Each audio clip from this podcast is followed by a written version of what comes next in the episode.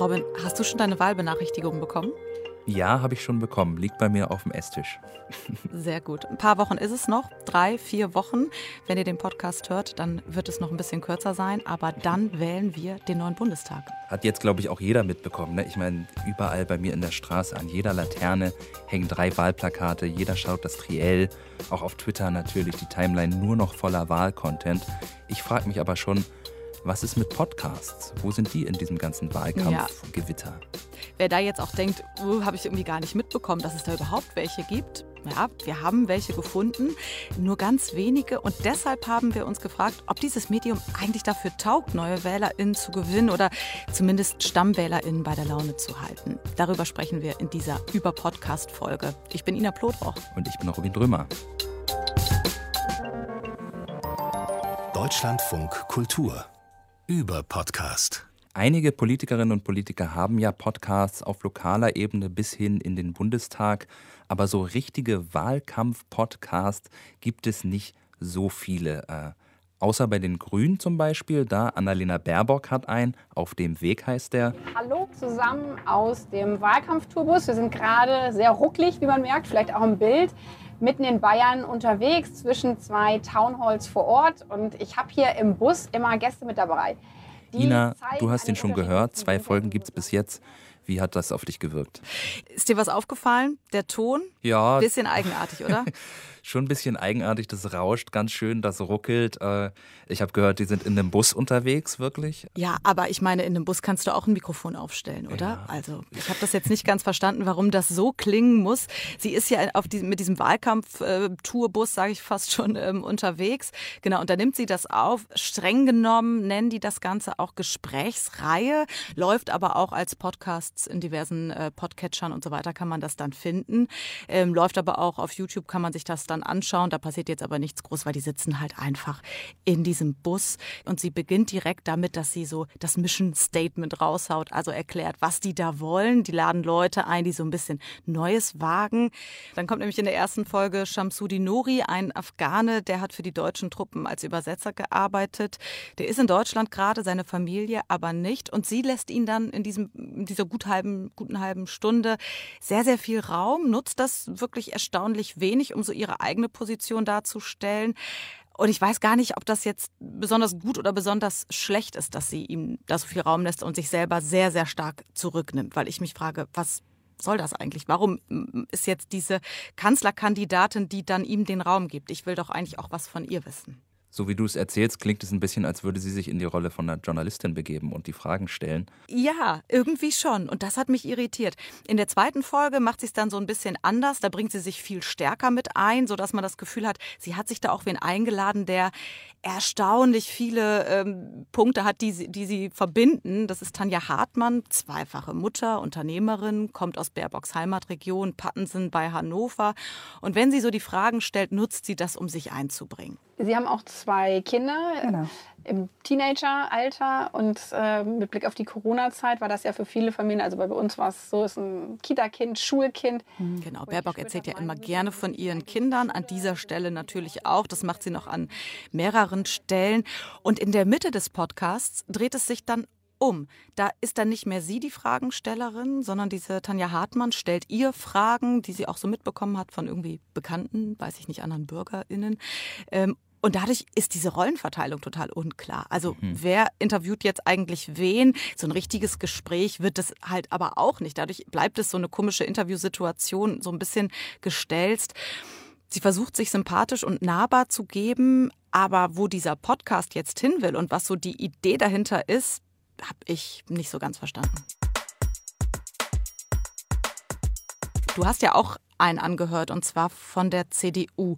Wie machen die das denn? Ist das so ein dezidierter Wahlkampf-Podcast? Ja, das ist ein dezidierter Wahlkampf-Podcast. Der geht auch in eine ganz andere Richtung jetzt als der von den Grünen von Annalena Baerbock.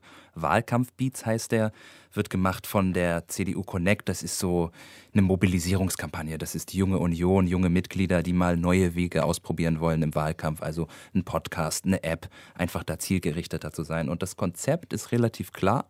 Jede Folge kommt eine ranghohe Person aus der Partei in den Podcast.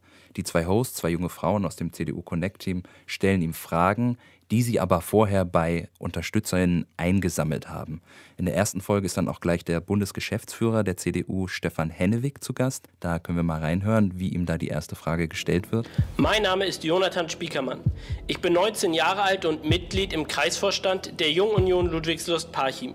Meine Frage an Herrn Dr. Hennewig wäre, wie können wir trotz der Corona-Pandemie die Menschen erreichen, die nicht auf digitalem Wege erreichbar sind? Ja, Herr Hennewig, was sagen Sie dazu? Äh, gute Frage, auf jeden Fall. Was ist dein Eindruck dazu, Ina? Warum schreit dieser 19-Jährige so wahnsinnig in sein Mikro und warum ist das nicht irgendwie ein bisschen leiser gemacht? Ja, es ist tatsächlich, das zerrt richtig, ne? Ähm, alles wirkt, ich sag mal, hölzern, ne? Ein bisschen hölzern, aber ja. ich finde es schon spannend, dass es eine andere Zielrichtung hat. Also dieser Podcast geht nicht direkt auf Stimmenfang, schaut sich irgendwie Wähler an, die noch unentschieden sind, sondern sagt, hey, junge CDUler, wenn ihr wissen wollt, was, wie Wahlkampf funktioniert, wie ihr uns unterstützen könnt, hier sind Größen aus der Partei und die erklären euch das mal. Und auch selbst für mich als jemand, der jetzt kein CDU-Wahlkämpfer ist, sondern einfach ein normaler, in Anführungsstrichen, in Anführungsstrichen normaler Wähler, ist das schon interessant, weil ich dabei ja auch so einen Blick hinter die Kulissen ein bisschen bekomme. Also in der zweiten Folge ist gleich Paul Ziemiak zu Gast, der Generalsekretär der CDU, und der erzählt dann, wie er mit Hasskommentaren umgeht, von denen er wohl einige bekommt, ähm, was das mit ihm macht. Das ist schon, äh, schon interessant und dann habe ich auch was mitgenommen. Ähm, und ich muss auch sagen, auch wenn hier offensichtlich jetzt so vom Sound her und so alles nicht richtig rund läuft, was vielleicht ja auch okay ist für das Publikum, das muss man, muss man die mal fragen. Aber es gibt immerhin gibt es diesen, diesen klaren Willen zur Form. Ja, wir haben hier nicht einfach einen Gesprächspartner eingeladen, sondern wir haben O-Töne mhm. dabei und äh, am Ende haben sie sogar noch eine Rubrik, die heißt nämlich, äh, vervollständigen Sie diese drei Sätze. Frei raus diesen Satz vervollständigen. Wenn ich an wegen morgen denke, denke ich an? Eine tolle Zeit. Wow, kurz und knapp. Kampagne muss vor allem erfolgreich sein. Am 26.09. um 18 Uhr gönne ich mir Bier. Sehr schön. So, Robin, dann vervollständige du doch mal den Satz. Der CDU-Podcast ist vor allem bemüht. bemüht ist, glaube ich, da das Wort. Also der Wille ist ja da, ne? die Ideen sind da, ja. aber irgendwie klappt das alles noch nicht so richtig. Äh, die, die Sätze, die Fragen sind zu zahm. Das merkt man natürlich auch, das sind keine Journalistinnen, die da die Fragen stellen, sondern das kommt aus einer PR-Perspektive. Da will man den jetzt auch nicht wirklich angehen oder tiefer gehen. Ähm, aber andererseits muss man auch sagen, die Hosts werden dann richtig hängen gelassen vom Gast, der da so einsilbige Antworten gibt. Das hätte man auch noch ein bisschen besser machen können, wird in den weiteren Folgen auch spannender, muss man sagen. Aber das ist schon dann auffällig, ne? dass dieses Prinzip, okay, jemand fragt, als wäre er ein Journalist, eine Journalistin, ähm, obwohl dies ja nicht sind, ähm, das scheint sich irgendwie durchzuziehen als einzig mögliche äh, Variante.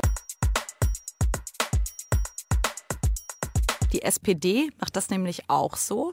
Das ist jetzt kein, den Podcast, den ich mir von denen angehört habe, das ist kein dezidierter Wahlkampf-Podcast. Der heißt Die Lage der Fraktion. Folge 1. Hallo und herzlich willkommen zur Lage der Fraktion. Aus welchem Grund auch immer, ihr hört gerade die allererste Folge des brandneuen Podcasts der SPD-Fraktion im Deutschen Bundestag. Ja, es ist Herbst 2020 und wir kommen ernsthaft mit einem weiteren Podcast um die Ecke. Warum machen wir das? Nicht, weil wir der Meinung sind, dass das total innovativ ist, sondern weil ein Podcast eben ein bewährtes Format ist, in dem man vielleicht mal etwas entspannter und vertiefter Themen angehen kann. Das ist also dieser okay. Host, das ist Christian Helms, ähm, der arbeitet in der Kommunikationsabteilung der SPD-Fraktion im Bundestag. Der ist ganz sympathisch. Vor allem klingt er, das ist ja auch schon mal ein großer Fortschritt, es klingt nicht abgelesen, was er da macht. Und er ist auch an vielen Stellen ziemlich hat er so einen, so einen Witz bei den Sachen. Und das macht es wirklich so an vielen Stellen aus. Allerdings ist die Anmoderation oder das, wie er die Leute begrüßt, auch so ein bisschen der Podcast-Standard. Ne? Man macht sich so ein bisschen über sich lustig, dass man tatsächlich auch noch einen Podcast startet, mhm. weil es gibt ja schon so viele. Und dann betonen alle immer gerne, wie toll man ja in die Tiefe gehen kann. Und in ihren, ich meine, es sind neun Folgen, haben sie sich Überthemen genommen. Und zwar die ganz großen. Digitalisierung ist das dann. Das ist mal Demokratie. Das ist mal ähm, Social Media. Das ist mal Streit. Also mega große Themen. Und da gehen Sie ehrlich gesagt aber auch dann nicht so richtig dolle rein. Also wenn Sie dann mal so Allgemeines erzählen, zum Beispiel nochmal erklären, ah, wie arbeitet nochmal eine Arbeitsgruppe, was macht die nochmal? Das ist ja was, was jetzt in einem normalen, auch längeren Politikergespräch nicht vorkommt, äh, weil das so vorausgesetzt wird. Ähm, das fand ich dann schon interessant, aber dieses, was Sie ja versprechen, die Lage der Fraktion. Also was macht die da genau jetzt die ganze Zeit oder tagtäglich oder so? Hm, das Versprechen lösen Sie nicht ein. Ein Podcast, den es ja schon viel, viel länger gibt, ist der von Christian Lindner. Den hast du dir mal angeschaut. Was macht der? Ja, den gibt es schon viel länger. Vier Jahre. Ein Thema, zwei Farben heißt der. Äh, Christian Lindner lädt dort einmal im Monat, wer hätte es gedacht, eine Person zum Gespräch ein und interviewt Mensch. sie. Mal was ganz Neues. Äh, erstaunlich ist aber die Prominenz der Gäste. Also das ist aus allen gesellschaftlichen Bereichen. Da ist der Philosoph Julian Nieder-Rümelin, Ingo Appelt, der Rapper Echo Fresh, Dennis Yücel, der Journalist, ähm, aber auch andere Politiker, zum Beispiel Norbert Walter Borjans und im April sogar noch CDU-Kanzlerkandidat Armin Laschet zu einem Stunde Gespräch da. Das ist schon sehr. Okay, also man rührt nicht nur in der eigenen Suppe so herum. Nee, überhaupt nicht. Und das ist schon sehr interessant, gerade diese Politikergespräche, weil Christian Lindner dort nicht selbst in eine dozierende Rolle verfällt oder sein Wahlprogramm durchdrückt, sondern er stellt die Fragen. Ne? Er geht wirklich in diese Host-Rolle, interviewt seinen Gast. Geht, meistens geht das über die Biografie rein, bis man sich dann hochschraubt zu allgemeineren Themen. Da drückt er dann auch mal ab und zu die Sicht der Fraktion, die Sicht der FDP durch. Ähm, hier in einem Gespräch mit dem DJ Paul van Dyk, äh, der gerade darüber spricht, dass er für den Flughafen BER den Jingle für die Durchsagen produziert hat. Vermutlich das kürzeste Stück, das du jemals produziert hast. Ja, tatsächlich.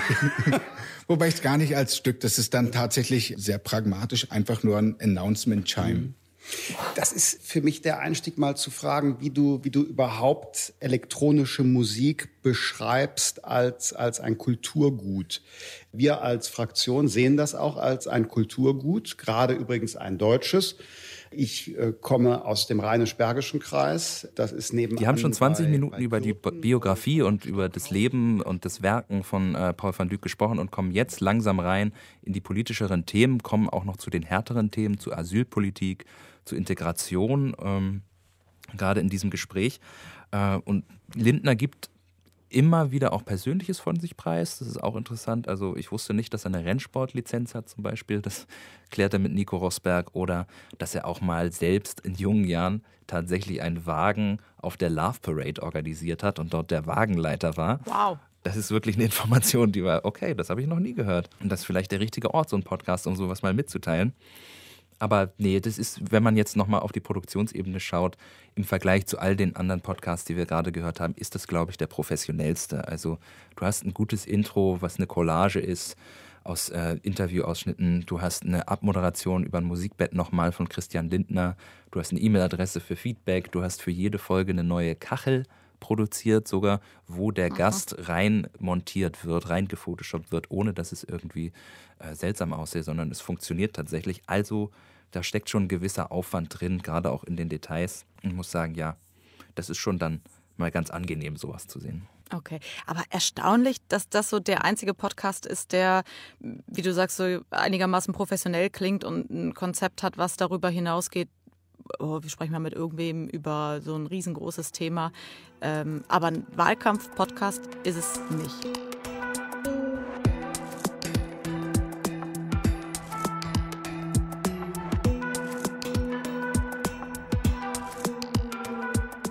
Warum die Parteien das eigentlich nicht stärker oder professioneller nutzen, darüber sprechen wir mit Martin Fuchs. Er berät Parteien, Politiker und Verwaltung in digitaler Kommunikation und hat zum Beispiel die CDU-Fraktion im Sächsischen Landtag bei der Umsetzung eines Podcasts beraten. Hallo Martin. Moin, moin. Hallo, grüße euch. Wo du jetzt hier bist als professioneller Politikberater, da muss ich dir gleich mal eine brennende Frage stellen, weil wir haben jetzt so viele Podcasts gehört. Äh, nur eine Kanzlerkandidatin war dabei. Warum hat jetzt in einer Zeit, in der ja Podcast von vielen Medien schon als das Boom-Medium beschrieben wird, wo Leute Podcasts kennen, die vorher keine Podcasts gehört haben, auch ältere Leute, spätestens seit Drosten. Warum hat da nicht jeder Kanzlerkandidat und jeder jede Kanzlerkandidatin einen eigenen Wahlkampf-Podcast? Also mich wundert das. Wie wundert dich das auch als Politikberater? Ähm, eher weniger. Mich wundert eher, dass quasi vor dem Wahlkampf so wenige PolitikerInnen in Deutschland einen eigenen Podcast aufgezogen haben. Im Wahlkampf selber würde ich fast sagen, sind die Ressourcen und der Aufwand, den man betreiben muss, damit es auch wirklich gut klingt. Und das habt ihr ja gerade sehr schön herausgearbeitet, wie schnell es nicht professionell klingen kann, ähm, schon erheblich, um das zu tun. wenn man sich dann anschaut, wie viele Menschen man erreichen kann mit einem Podcast, potenziell und dann auch real, dann ist das eine sehr, sehr kleine Gruppe an, in Deutschland. Also ich habe mir die Zahlen nochmal angeschaut, die werdet ihr auch kennen. Ungefähr jeder Fünfte sagt, man hört wöchentlich einmal einen Podcast in Deutschland. Darum sind wiederum nur zehn Prozent an Tagespolitik interessiert. Das heißt, das sind sehr, sehr wenige Menschen, die man auch erreichen kann. Und dafür äh, im, im, Wahlkampf einen hochzuziehen, wie das Annalena Baerbock gemacht hat, ist auch die falsche Entscheidung, weil es einfach, ähm, um Erfolg zu haben, das sehen wir bei Christian Lindner, braucht es eine langfristige Perspektive. Also nicht erst eine Woche vor dem, bevor der Wahlkampf beginnt, die erste Folge hochzuladen. Damit wird man keinen Menschen erreichen. Hm.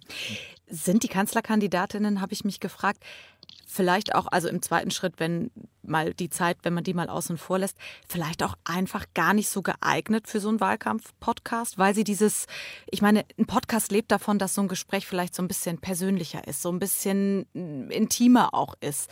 Weil ich komme da drauf, weil in diesem SPD-Podcast, den ich gehört habe, war auch einmal Olaf Scholz zu Gast. Und wie er da auf die eine Frage geantwortet hat, dachte ich so, das funktioniert auch einfach nicht in einem Podcast. Hast du äh, letzte Woche im Corona-Kabinett wirklich zweimal Scheiße gesagt?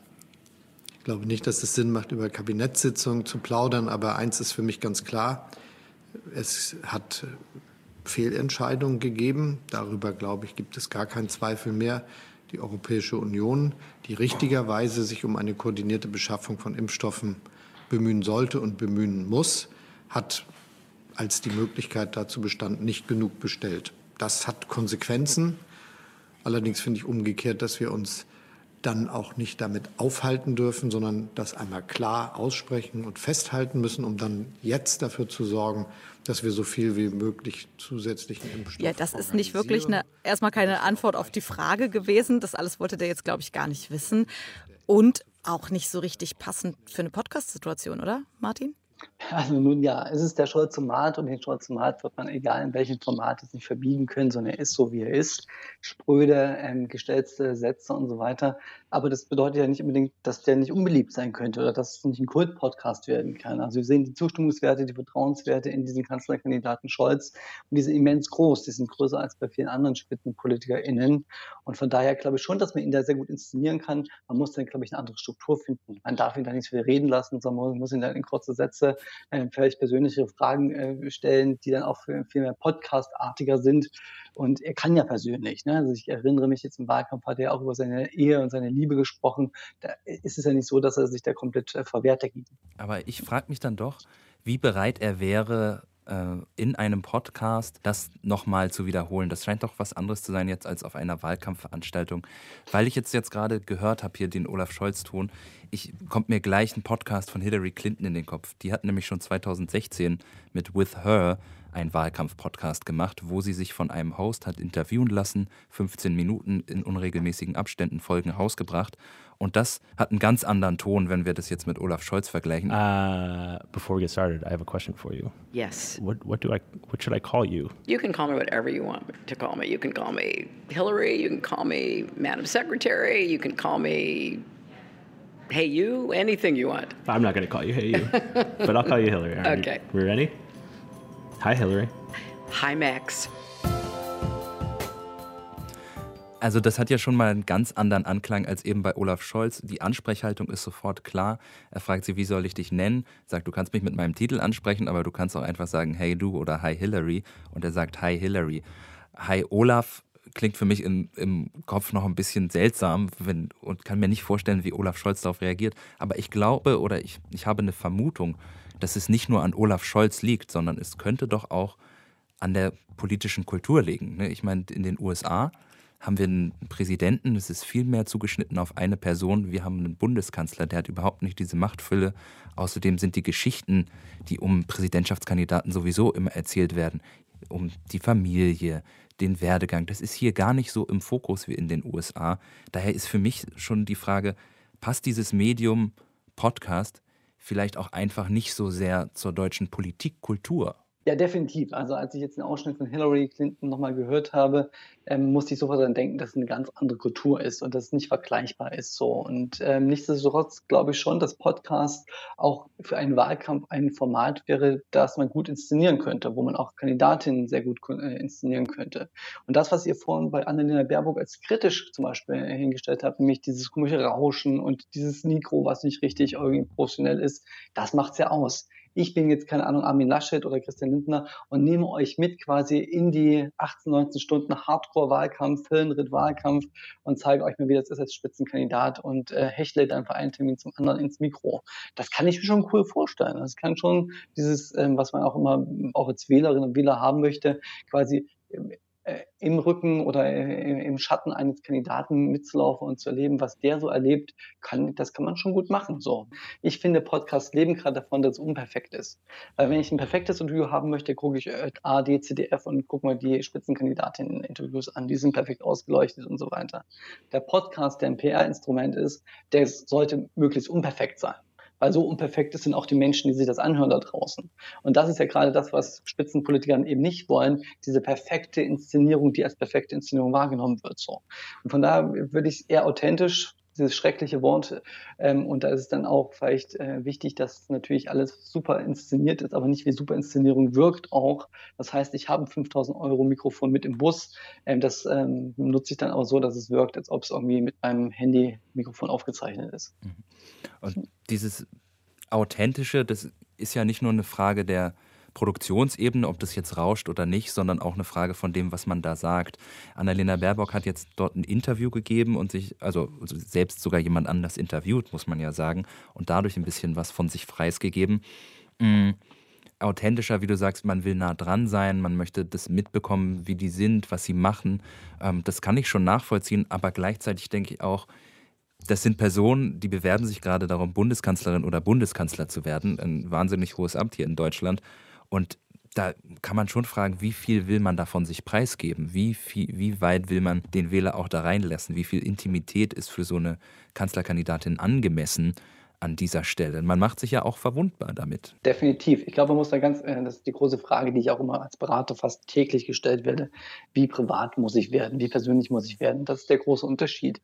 Ich würde nie einem Politiker, Politikerin raten, privat zu werden. Also allein von meinen beiden Kindern zu erzählen im Wahlkampf, finde ich schon too much so, sondern weil es irgendjemand angreifbar macht ähm, auf einer ähm, privaten Ebene. Aber persönlich kann man werden. Man kann über seine Lieblingslieder reden, man kann über seinen Lieblingsfußballverein reden, man kann sagen, welche Werte einen bewegen, welche Menschen man getroffen hat, was das persönlich mit einem gemacht hat. Da kann man schon sehr viel Persönlichkeit reinbringen. Und das ist in der Tat richtig, das verlangen Leute auch. Die Leute wählen ja keinen Roboter äh, ins Kanzleramt, sondern sie wählen jemanden, der irgendwie Mensch ist und diesen Mensch möchte man möglichst umfassend kennenlernen.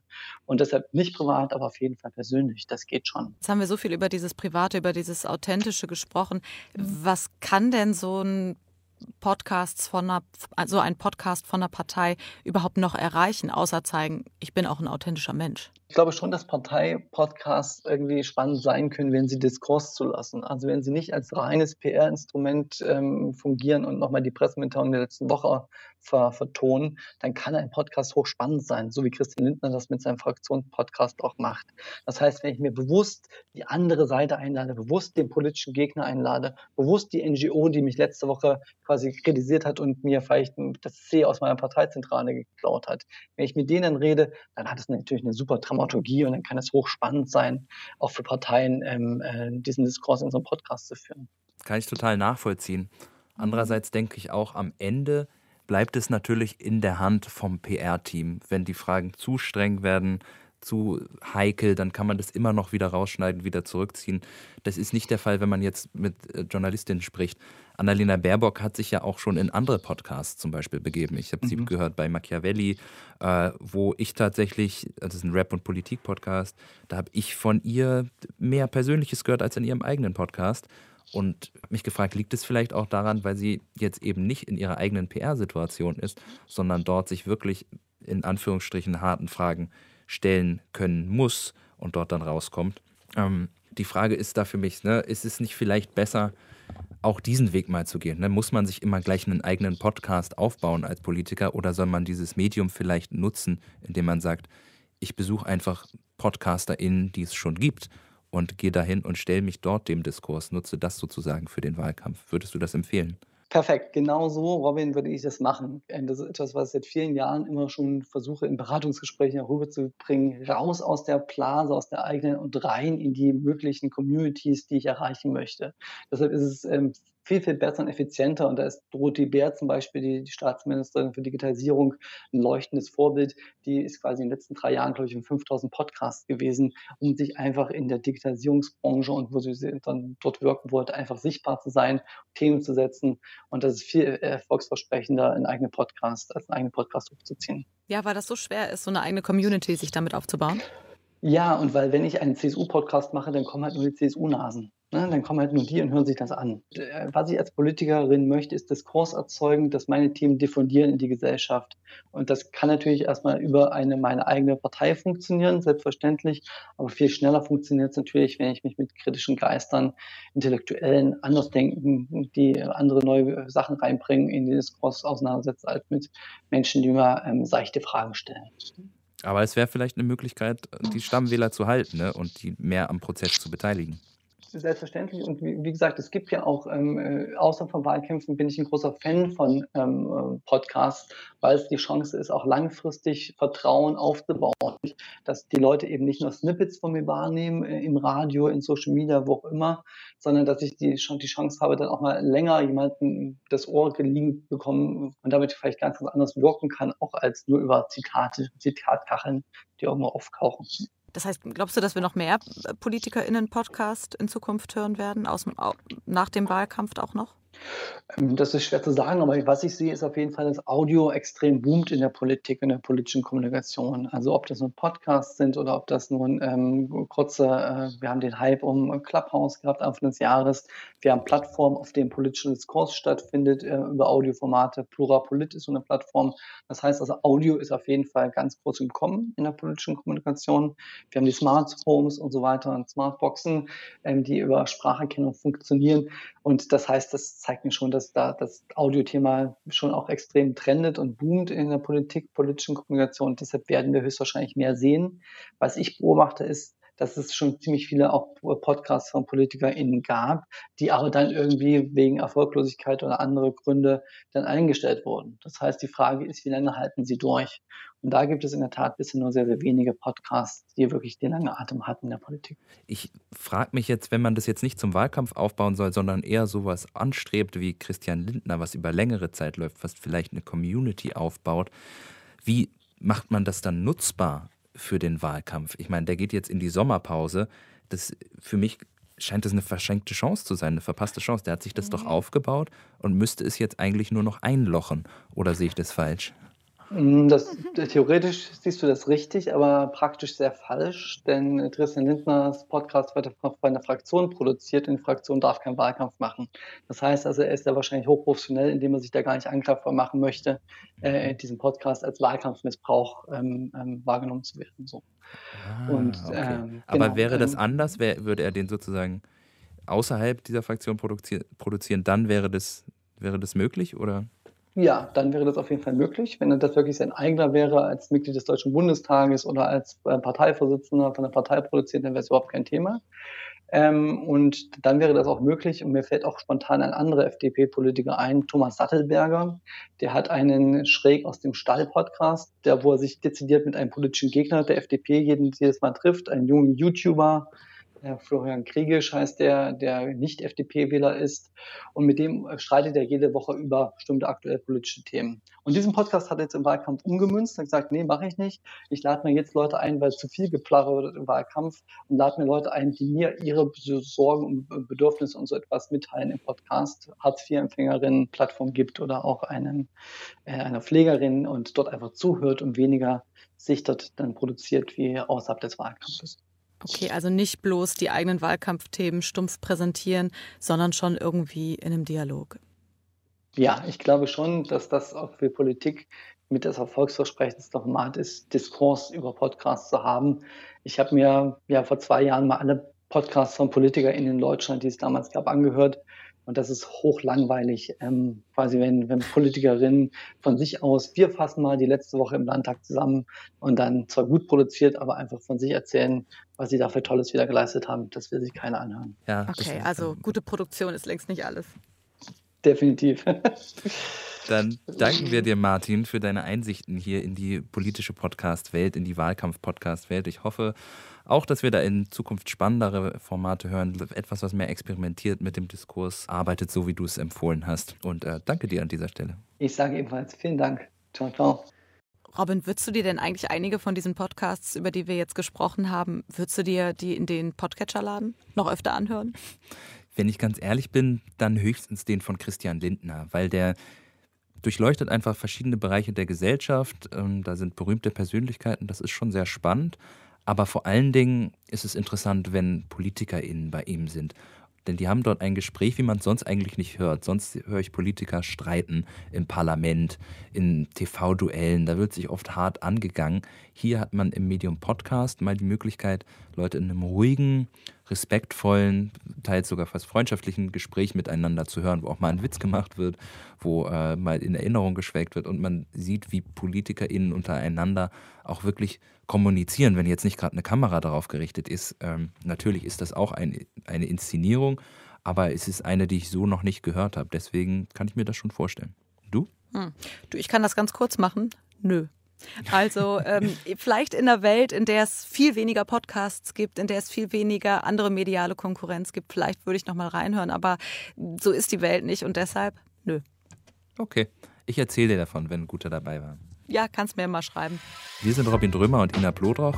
Euch vielen Dank fürs Zuhören und vielen Dank natürlich auch an die RedakteurInnen dieser Folge, Christine Watti und Kai Sarabi.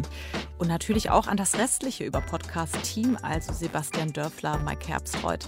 Alle Folgen von Über Podcast findet ihr in der DLF-Audiothek oder der Podcast-Plattform eurer Wahl. Und wenn ihr Kritik oder Anregungen habt oder ja, sonst irgendwie Feedback, dann meldet euch gerne bei uns via Twitter at DLF Kultur. Macht's gut, bis zur nächsten Folge. Jo, tschüss. Mehr von Deutschlandfunk Kultur hören Sie auch in unserer App. Der DLF Audiothek. Jetzt kostenfrei herunterladen für Android und iOS.